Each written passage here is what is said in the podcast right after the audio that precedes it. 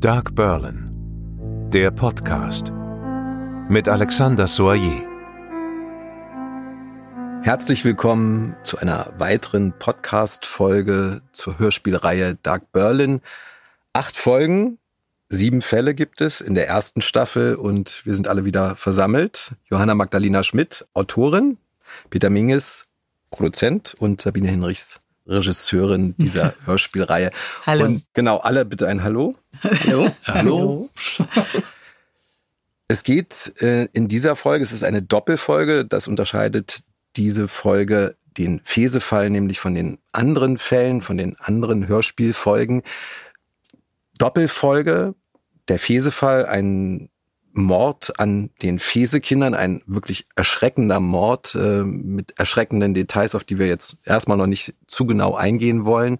Aber wir hören erstmal rein, um einen gewissen Eindruck zu bekommen.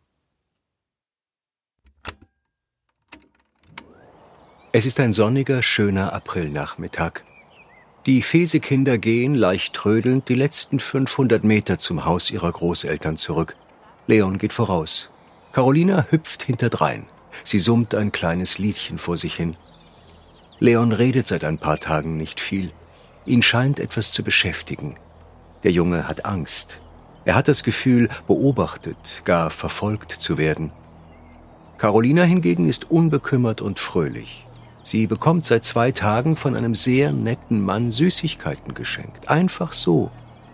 Ihr langes, dunkles Haar glänzt in der Sonne. Ist das Leben nicht schön?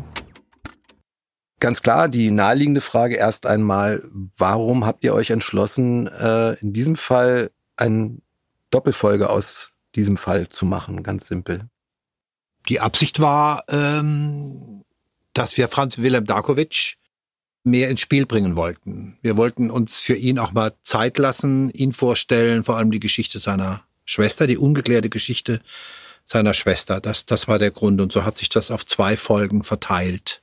Wir hatten ja schon beim Fall Schumann drüber gesprochen, dass sich so der Verdacht mehrt, dass es bei dem Tod der Schwester von Darkovic, einer eurer Hauptfiguren, ja nicht unbedingt mit rechten Dingen zugegangen sein könnte. Da gab es Ermittlungen, die haben sich da ein bisschen verdeutlicht.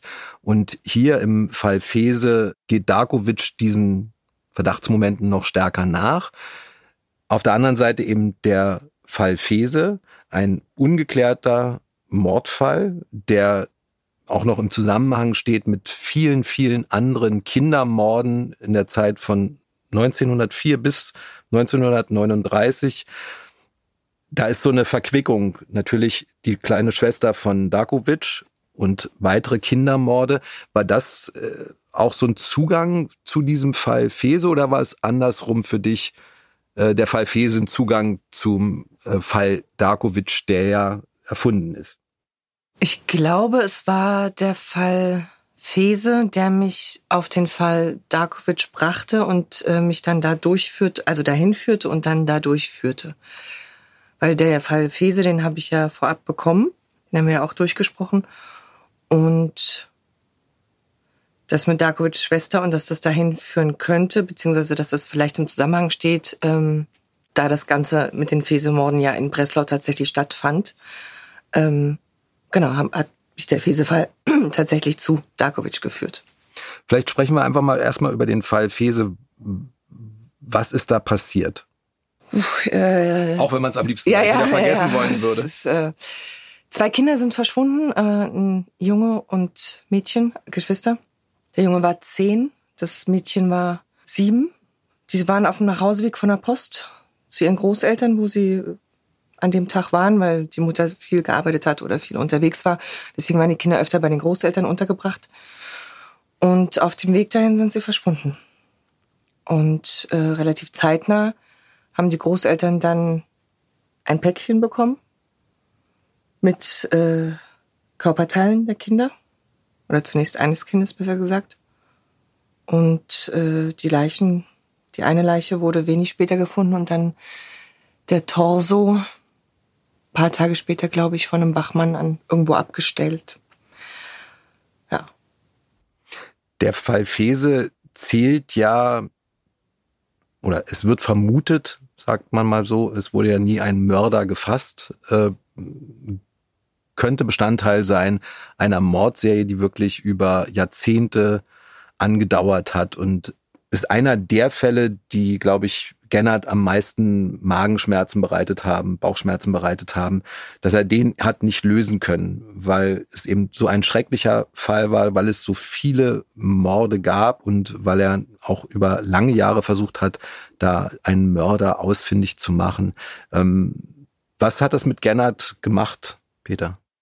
Naja, es war ja so, dass Gennard dann um Amtshilfe gebeten worden ist von den Breslauer, äh, von der Breslauer Polizei. Aber bevor er nach Breslau gereist ist, um zu helfen, den Fall aufzuklären, war es ja so, dass die äh, die Polizei, und das muss man sich vorstellen für die damalige Zeit, kein Internet, Telefonleitungen gab sicherlich, aber Telegramme gab es, glaube ich, auch noch nicht, oder? Doch, Telegramme gab es schon. Ja, ja Telegramme, Telegramme gab es schon. Dann sind die hingegangen und haben, und zwar nicht in Berlin oder in Breslau, sondern im gesamten Deutschen Reich bis ins Jahr 2000, 1904 also die haben bis ins Jahr 1904 versucht, Fälle aufzurollen, haben sich die Fälle angeguckt, haben gesagt, wo sind denn die Verdächtigen von damals? Wo sind denn die vielleicht damals Verurteilten, jetzt in der Zwischenzeit wieder aus dem Gefängnis entlassenen? Das war ein unglaublicher Aufwand, den die betrieben haben. Und es gibt in diesen, in dieser Fallakte zu dem Fall Fese gibt es mehrere Seiten, bestimmt 10, 15 Seiten, wo nur aufgelistet ist, wo die nachgefragt haben. Das ging über München, in Essen, in Dortmund, in Berlin, im Norden de, äh, des Deutschen Reiches. Das war ein unglaublicher Aufwand, nur um irgendwie einen Anhaltspunkt zu kriegen, wer könnte das von denen getan haben. Und natürlich immer, natürlich auch, äh, dass man sagen konnte, ja, die, wir, wir suchen die zwar darüber, aber das heißt ja nicht, dass es einer von denen war. So, also es war wirklich ein Stochern im Nebel ein bisschen, um diesen furchtbaren, diese furchtbaren Morde aufzuklären. Und äh, Gennard ist dann, wie gesagt, nach, äh, nach Breslau eingeladen worden, gebeten worden, um dort eben diesen Fall mit aufzuklären und ist dann unverrichteter Dinge wieder zurück. Aber wie gesagt, man äh, in den Fallakten sind eben auch Unterlagen drin, die bis ins Jahr 1900 sechs, er ist gestorben 39, Gernot, und ich glaube so bis 4, 35, wenn ich mich nicht irre, sieht man immer wieder erbitten Auskunft über diese Person, wo wohnt der und dann immer unterzeichnet mit, äh, mit Gennard. Also es hat ihn schon ziemlich umgetrieben, diese ganze Geschichte, weil sie auch unfassbar brutal war und grauenvoll. Ab 1904, ne? Also Taten ab 1900. Taten ab 1904. Genau. genau. Also zurück rückwirkend. Rückwirkend von 1904 bis, bis genau. dann genau. Ja, ja, die haben eine Recherche betrieben halt eben im gesamten Deutschen Reich. Ja, und es erscheint also diese Kriminalarbeit, die da angelegt wurde, äh, ist wirklich unfassbar und man kann sich das kaum vorstellen, dass das tatsächlich damals mit den vorhandenen Mitteln so durchgeführt wurde. Also er ist ja auch wirklich einer der Mitbegründer dessen, was wir heute unter moderner Polizeiarbeit verstehen. Ja, ich kann mich erinnern, es gab mal vor Jahren einen Bericht, wo, glaube ich, Leute vom FBI hier in Berlin waren und die einhellig gesagt haben, ohne Gennert, ohne diesen Mann würde das Profiling heute völlig anders aussehen, weil der hat im Grunde damit angefangen ohne dass er, glaube ich, wusste, dass er das tut. Das war, glaube ich, seine Persönlichkeitsstruktur. Einfach sich mit den Leuten auf eine gewisse Art und Weise zu unterhalten. A. Und natürlich auch der, wie nennt man das? Also einen, einen Tatort zu schützen, damit der nicht verunreinigt wird durch herumlaufende Polizisten oder wie auch immer. Also das ist ihm schon zu verdanken. Und klares polizeiliches Prozedere. Ja. Ganz simpel. Also genau was, was passiert als erstes, was passiert als zweites, was muss als nächstes geschehen und ja. auch ähm, eine Grundstruktur in der, im, im, im Kommissariat. Ja. Da habe ich auch gerade etwas drüber gelesen, wie er seine Polizeikommissare rekrutiert hat, auch aus anderen Abteilungen, die dann in Reserve waren und die er dann einsetzen konnte, wenn die anderen beschäftigt waren und also wirklich ein faszinierender Mann und wirklich jemand, der Polizeigeschichte geschrieben hat, kann man nicht anders sagen. War das die äh, umfangreichste Akte, also passend zum Doppelfall? Mm, nee. Nee. Nee, es gab umfangreichere Akten. Also ich glaube, die, die, die Akte Fese hat, äh, soweit ich mich erinnern kann, 150, 160 Seiten und ich glaube, wir hatten auch Fälle mit 220, 230 Seiten. Aber man muss auch wissen, dass sich vieles in diesen, in diesen Fallakten wiederholt hat. Auch, viele Zeitungsausschnitte auch drin, also teilweise 60, 70 Zeitungsausschnitte, teilweise mit dem gleichen Text. So, aber ähm, von, den, von der Fallakte her, von der, vom Inhalt her, war es nicht die ausführlichste, also nicht die mit den meisten Blättern drin. Aber ein bedeutsamer Fall auf jeden Fall in Gennards Karriere und natürlich auch ein bedeutsamer Fall jetzt in der Hörspielreihe. Sabine, wie war das jetzt, diesen Fall auf zwei Folgen zu verteilen für dich? Ähm, was waren da die großen Herausforderungen? In der Hinsicht war das keine Herausforderung, weil wir ja, also ich muss sagen, wir haben der der Fesefall, der war stand sozusagen auch als erster fest von allen Fällen, die wir uns ausgesucht haben. Wir haben auch von vornherein gesagt, den werden wir über zwei äh, verteilen. Also auch von der Struktur her. Es hat sich denn nicht so ergeben, sondern es war von vornherein so geplant auch um Darkovics Geschichte ähm, platzieren zu können, dem auch etwas Raum zu geben und natürlich auch dadurch, dass eine eine mögliche Verbindung da ist, auch ähm, ihn richtig zu platzieren. Und deswegen wäre das für eine Folge einfach zu wenig gewesen. Man, wir haben auch dem ein bisschen Raum gegeben, dass dieser gesamte Fall so viel zeitlichen Raum auch eingenommen hat und sind da doch etwas ausführlicher auch in den Dialogen geworden, in, haben das, das die Geschichte auch ausführlicher erzählt und aber trotzdem sehr schlicht gelassen. Darkovic kommt ja nicht zufällig aus Breslau. Also es war schon von Anfang an so, dass wir gesagt haben, dass er, um eben in diesem schrecklichsten aller Fälle, ohne jetzt die Fälle zu werten, natürlich und gesagt haben, also das ist so ein schrecklicher Fall. Wir bringen Darkovic, wir, wir, wir setzen Darkovic nach Breslau damit er wieder nach Breslau zurückkehren kann, um zu helfen, diesen Fall aufzuklären. Genau.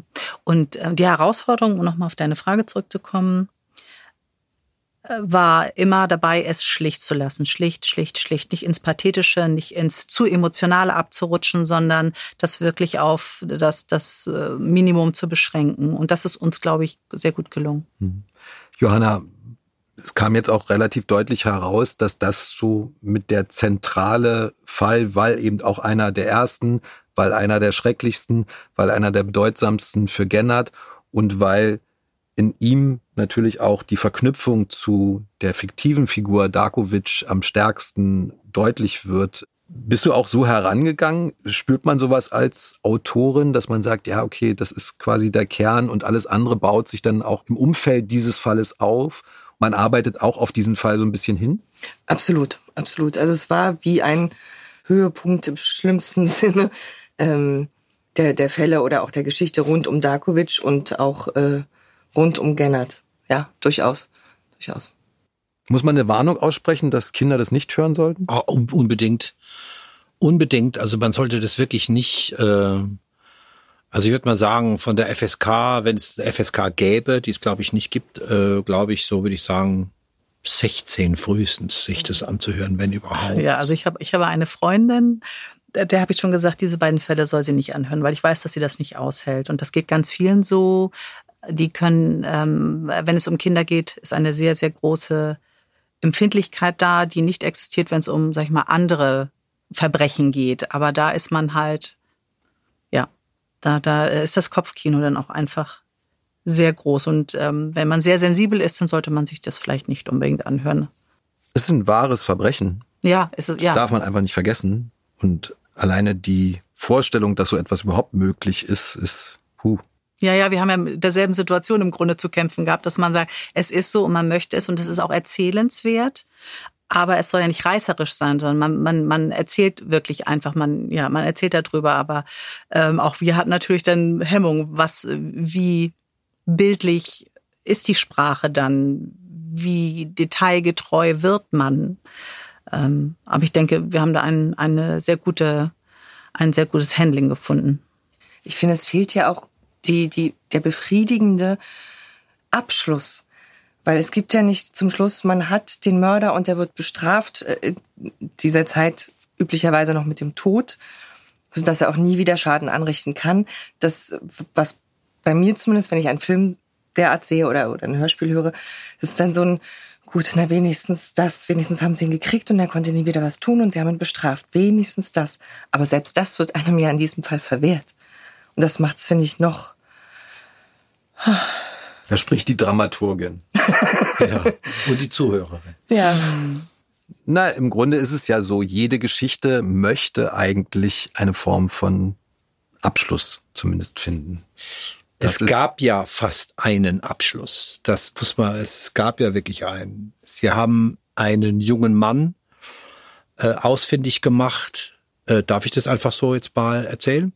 Sie haben einen jungen Mann ausfindig gemacht, der seit 1922, 23 in Breslau lebte, aus der damaligen Tschechoslowakei kam aber nie gemeldet war. Und die haben den gefunden in einem unfassbar verwahrlosten Zustand. Also er lebte in irgendeiner Mansarde, war, es war Schmutz, Dreck, Ungeziefer lief darum und äh, man hat in dieser Mansarde von diesem jungen Mann, der Herbert Höll hieß, hat man über 6000 Postkarten und Zeichnungen gefunden, alle mit, würde man sagen, Gewaltfantasien an Gewaltfantasien, auch pornografisches Material gezeichnet, teilweise fotografiert.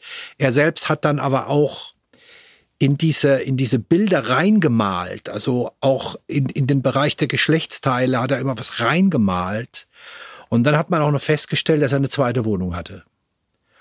Und dann wurde er aber, er wurde auch, es gab auch eine Gegenüberstellung, aber im Endeffekt konnte man ihm nichts nachweisen, weil es hat einfach nicht ausgereicht. Aber sie waren wirklich nah dran. Also Gennard war, der hätte fast gesagt, wir haben ihn. Aber es war dann eben doch nicht so. Und der zweite, ähm, das passt mehr in die Zeit auch, war Jude und wurde denunziert. Und zwar über Jahre. Die haben das Leben dieses Mannes zerstört.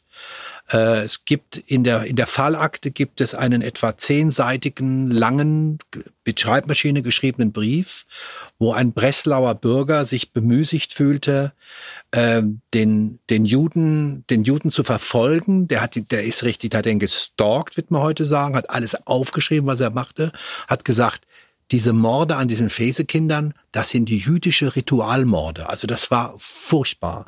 Und der ist dann nach Wilmersdorf gezogen, also hier nach Berlin gezogen. Und da ist die, die Hexenjagd auf den weitergegangen. Also es war wirklich ganz furchtbar. Das, das für den, für den Zuhörer Interessante ist die Namen der beiden. Dr. Der Engel, Dr. Engel. Dr. Engel und der andere hieß Höll. Also Höllenengel. Also das war, als ich das gelesen dachte, wow. Also das hat jetzt keiner erfunden, das ist tatsächlich so. Also wie gesagt, der eine hätte es sein können, man konnte es ihm nicht nachweisen. Der war übrigens ein hochintelligenter Mathem Student der Mathematik, der Herbert Höll, und der andere wurde schlichtweg denunziert. Und es hat wirklich Jahre gedauert, bis man nach, nachgewiesen hat, der hat nichts, über nichts im geringsten was damit zu tun. Und Höll ist dann letztlich auf freien Fuß gelandet und äh, auch verschwunden. Also mhm. tatsächlich ja. keine wirklich befriedigende Auflösung. Aber das ist so bei wahren Fällen und nicht umsonst hat es Gernert, denke ich mal, auch umtrieben, dass er diesen Fall hat nicht lösen können, so wie eben auch viele andere ähnliche Mordfälle in, in dieser Zeit, die eben unter Umständen bis 1904 zurückreicht. Höll kann dann wiederum natürlich wieder viele dieser früheren Mordfälle nicht begangen haben. Ja, diese Kindermorde haben ja irgendwann aufgehört, aber man weiß nicht aus welchem Grund, ob der, ob es, ob es ein Täter war, ob es mehrere waren, ob, wenn es ein Täter war, er verstorben ist oder so krank wurde, dass er nicht mehr konnte oder sich seine Lebensumstände geändert haben in irgendeiner Form. Das bleibt alles im Dunkeln. Wobei man sagen muss, gerade in den Zeiten ohne Internet, ohne Informationsfluss, diese Morde gerade 1904, 1906, die haben eine so eklatante Ähnlichkeit und Auffälligkeiten wie mit den Morden dann in den 20ern. Das ist schon erstaunlich. Also wenn da nicht ein Zusammenhang zwischen den Tätern zumindest besteht oder was weiß ich, vielleicht haben die sich mal getroffen oder ausgetauscht oder so, man weiß es nicht, oder innerhalb einer Familie, das war schon sehr auffällig, mhm. weil es waren wirklich sehr spezifische äh, Umstände, unter denen die Kinder umgebracht wurden, was, was man auch, ja, ich kann mir nicht vorstellen, dass das äh, sich auf mehrere Personen sich auf mehrere Täter, die, die nichts miteinander zu tun haben, äh, das ist extrem unwahrscheinlich. Der Fall Fese und die Mordserie, die unter Umständen eben bis 1904 zurückreicht und erst 1939 dann beendet wurde oder ad acta. zu Ende ad genau. acta gelegt wurde, das kann man ja eigentlich nur sagen, wäre wahrscheinlich ein eigenes Buch mit vielen, vielen Bänden. Hm, das stimmt. In diesem Fall sind es zwei Folgen, Dark Berlin, die Hörspielreihe. Kommen die beiden Fälle dann auch gleichzeitig heraus oder ähm, bekommt man erst eine Folge und dann die nächste zu hören? Genau so ist es. Oh, wie schade. Ja. ja. Ja, und damit sind wir am Ende. Vielen, vielen Dank fürs Gespräch. Bitte schön. Danke dir. Danke.